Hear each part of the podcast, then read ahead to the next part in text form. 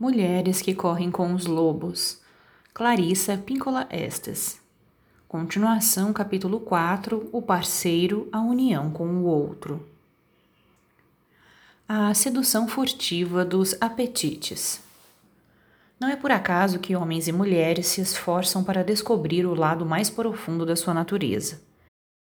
E, no entanto, têm sua atenção desviada por inúmeras razões em sua maioria prazeres de diversos tipos. Alguns tornam-se dependentes dessas preferências e ficam para sempre enredados nelas, sem conseguir jamais continuar seu trabalho. O cãozinho a princípio também é distraído pelo seu apetite.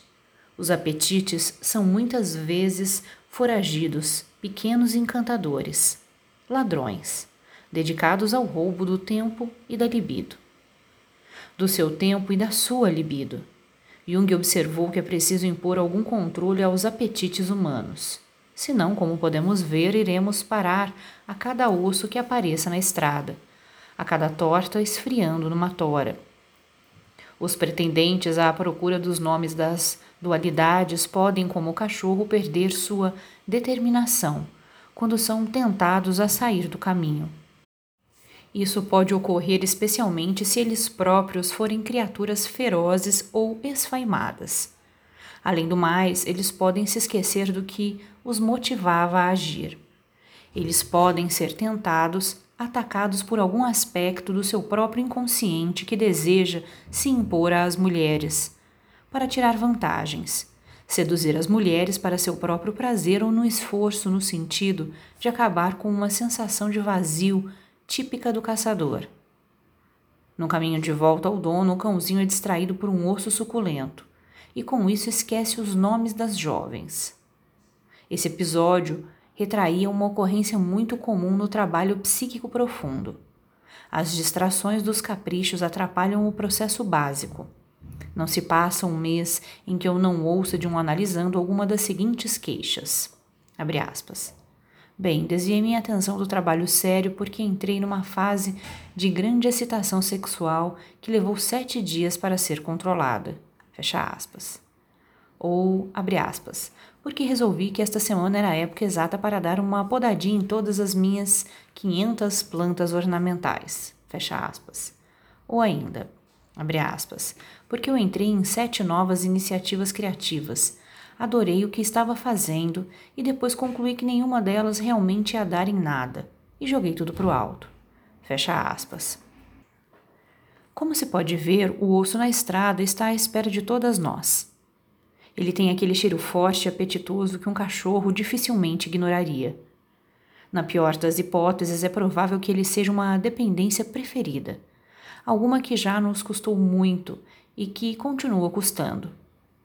No entanto, mesmo que já tenhamos fracassado repetidas vezes, precisamos tentar de novo, até que consigamos passar por ela e prosseguir com nosso trabalho principal. O trabalho profundo é muito parecido com a, a excitação sexual. Ele começa do nada, vai se acelerando em platôs e atinge um estágio uniforme e intenso. Se os platôs forem interrompidos abruptamente, e imaginemos um ruído forte e inesperado. Teremos que começar tudo de novo. Existe uma tensão de excitação semelhante no trabalho com a camada arquetípica da psique. Se a tensão for interrompida, é preciso que se comece praticamente do nada. Portanto, há muitos ossos na estrada, ossos suculentos, belos, interessantes, irresistivelmente atraentes de algum modo, porém, eles fazem com que soframos de uma espécie de amnésia, com que nos esqueçamos não só de onde estávamos no nosso trabalho, mas também do que o trabalho tratava para começar. Recomenda o Alcorão, abre aspas, sereis chamados a prestar contas de todos os prazeres permitidos na vida de que não tivestes usufruído durante vossa estada na terra. Fecha aspas.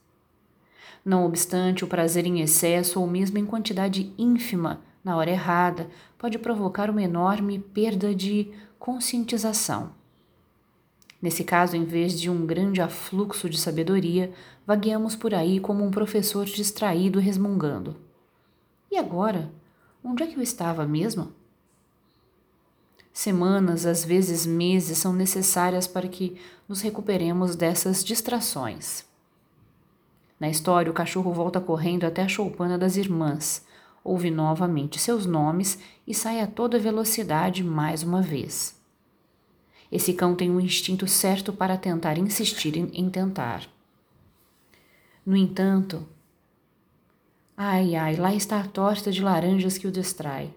E ele mais uma vez esquece os nomes. Um outro aspecto do apetite dominou a criatura e voltou a afastá-lo da sua tarefa. Embora sua pança esteja satisfeita, o trabalho da alma não foi cumprido começamos a compreender que esse processo de nos mantermos conscientes, em especial de não ceder a apetites perturbadores enquanto tentamos realizar a conexão psíquica, é longo e que é difícil manter a fidelidade a ele. Vemos o astuto cãozinho dando o máximo de si. Mesmo assim, é longo o caminho desde o inconsciente profundo dos arquétipos até a mente consciente.